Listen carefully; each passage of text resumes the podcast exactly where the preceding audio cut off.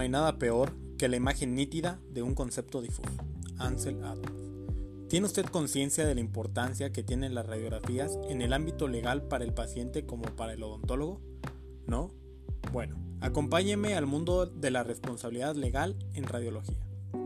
Sean todos bienvenidos a una edición más de este espacio informativo, Café Universitario, donde el saber y la pasión se unen. Esta semana tendremos nuestro primer podcast enfocado a la responsabilidad legal en radiología. Mi nombre es Edgardo Alberto Hernández Lascurain, soy estudiante de la licenciatura en cirujano odontólogo y para mí es un placer poder compartir con todos ustedes este tema que es muy importante para nuestro desarrollo profesional, así como para nuestros oyentes que puedan presentar la necesidad de acudir a una consulta dental y sea necesaria una toma radiográfica. En este primer episodio abarcaremos la importancia de las radiografías en el ámbito legal, tanto para el odontólogo como para el paciente. También veremos qué es el manejo de riesgo. Exploraremos a detalle qué significa y qué es el consentimiento informado y qué deberá incluir, así como toda la documentación necesaria. Sin más preámbulos, vamos a ello. A grandes rasgos, el, radiodiagnóstico o diagnóstico por imagen es la especialidad médica que tiene como fin el diagnóstico y tratamiento de las enfermedades, utilizando como soporte técnico fundamental las imágenes y datos funcionales obtenidos por medio de radiaciones ionizantes o no ionizantes y otras fuentes de energía.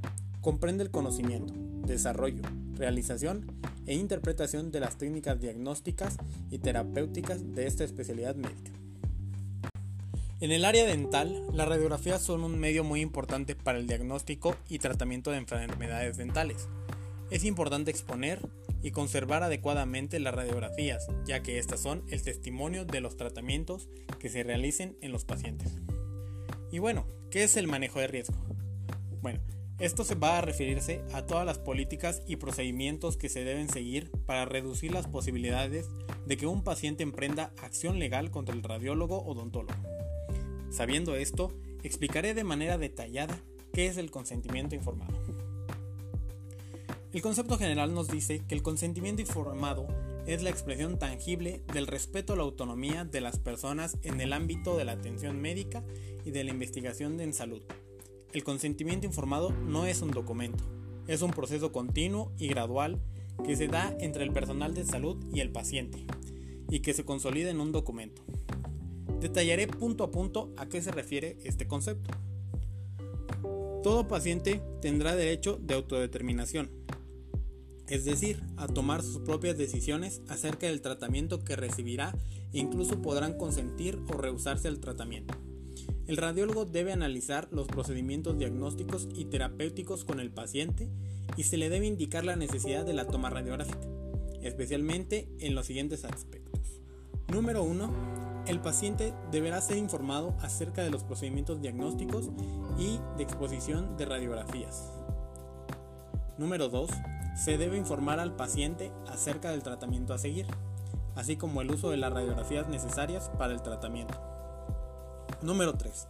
El paciente tiene derecho a hacer preguntas y recibir una respuesta antes de ser expuesto ante los rayos X.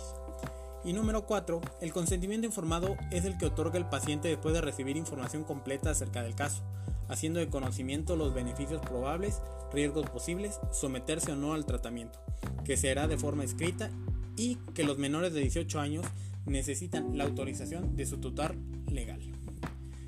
Ya que ha sido explicado qué es y los derechos del paciente, ahora mencionaré la información que debe contener este documento deberá contener cuál es la finalidad y los beneficios probables de las radiografías, quién es la persona responsable al exponer las radiografías, el número y tipo de radiografías, peligros a los cuales se expondrá el paciente si no se le toman las radiografías, así como los riesgos asociados con la exposición de los rayos X. Y, muy importante, los que serán auxiliares diagnósticos equivalentes. Entonces, ya sabiendo todo esto, Indudablemente, aún si el asistente toma las radiografías, el odontólogo debe supervisar el procedimiento y es totalmente el responsable legal.